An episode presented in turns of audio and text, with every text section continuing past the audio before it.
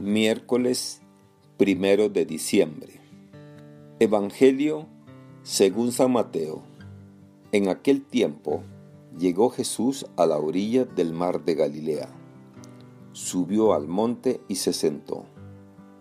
Acudió a él mucha gente que llevaba consigo tullidos, ciegos, lisiados, sordomudos y muchos otros enfermos los tendieron a sus pies y él los curó.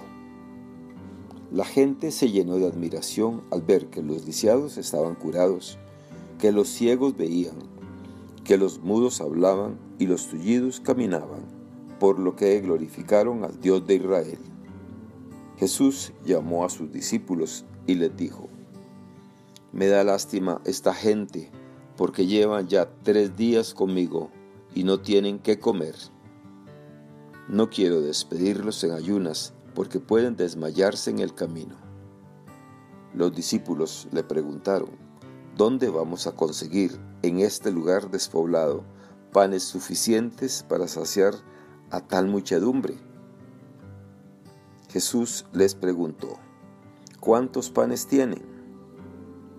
Ellos contestaron, siete y unos cuantos pescados. Después de ordenar a la gente que se sentara en el suelo, Jesús tomó los siete panes y los pescados, y habiendo dado gracias a Dios, los partió y los fue entregando a los discípulos, y los discípulos a la gente. Todos comieron hasta saciarse, y llenaron siete canastos con los pedazos que habían sobrado. Palabra del Señor. Gloria a ti, Señor Jesús. Hermanas y hermanos, Jesús no se conforma con anunciar su buena noticia con su palabra, también lo hace con sus gestos y hechos, como vemos en el Evangelio de hoy. Jesús, bordeando el lago de Galilea, subió al monte y se sentó en él pero pronto se vio rodeado de mucha gente que le traían toda clase de enfermos para que los curara. La gente acude a él con situaciones de sufrimiento y de dolor. Es la manifestación de cómo se ha escuchado su palabra invitando a ir a él. Vengan a mí todos los que están cansados y agobiados. Con frecuencia nos sentíamos tan agobiados que no podemos ver más allá del dolor y los problemas que nos asedian. Esta situación es la que atraviesa toda la humanidad en nuestros días. ¿A quién acudir? Las palabras alentadoras del profeta Isaías se reflejan en este subir la gente al monte, al encuentro de Jesús y dejar ante Él a sus pies todo lo que le aflige, y él los curaba. El gesto de colocar a sus pies es elocuente. No hace falta decir nada. Es suficiente ponerse ante él colocando la propia realidad en la certeza de ser mirados con benevolencia por parte suya. Jesús mira y acoge a todos los que sufren con compasión. Una mirada compasiva que va siempre más allá. Es la compasión solidaria que experimenta en sí mismo todo el dolor colocado en su presencia. Me da lástima esta gente porque llevan ya tres días conmigo y no tienen qué comer. No quiero despedirlos en ayunas porque pueden desmayarse en el camino. Y movido por la compasión, no quiere actuar solo. Puede hacerlo, pero no quiere. Él desea involucrar a todos los que estén dispuestos a colaborar.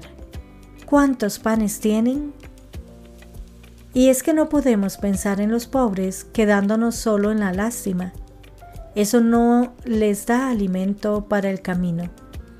Lo que genera la verdadera solidaridad es preguntarme, ¿cuántos panes tengo? ¿Cuánto puedo compartir? ¿Cuánto estoy dispuesto a ofrecer? Lo importante de este Evangelio es que cuestiona a todos y nos saca de la comodidad. Solo tienen siete panes y unos cuantos pescados. Pareciera imposible atender tanta necesidad con lo poco que tienen. Eso mismo nos ocurre también a nosotros. Podemos preguntarnos como los discípulos de Jesús, ¿dónde vamos a encontrar panes en un despoblado? En el desierto de la incomprensión y de la insolidaridad no hay señales de alimento. ¿Es una realidad o una excusa para no compartir? Sin embargo, Jesús va más allá. Él estaba sentado y manda sentar también a la gente. Nos coloca en su mismo plano. Nos eleva, levanta e introduce en el banquete anunciado por el profeta Isaías. Y ocurre el milagro. El milagro que Jesús realiza no es un truco de magia que hace que los panes se reproduzcan, sino el despertar en todos los presentes el deseo de compartir lo que tienen. El milagro consiste en ablandar los corazones de aquellas personas, sacarlas de su individualismo y moverlas a compartir lo poco que tenían. Pero este compartir hizo el milagro de que todos pudieran comer y hasta sobrar a la comida. También nosotros, seguidores y seguidoras de Jesús, debemos seguir su ejemplo e imitarle. Debemos predicar su buena noticia, la que alegra nuestra vida, a las personas que nos encontramos en la vida, no solo con nuestra palabra, sino también siempre que nos sea posible, con nuestros gestos y acciones, ayudándoles en lo que necesiten de nosotros. Si dejamos a un lado nuestro egoísmo y compartimos lo que somos y tenemos, volverá a ocurrir el milagro de la multiplicación de los panes, que es el milagro de la solidaridad. Que Dios les bendiga y les proteja.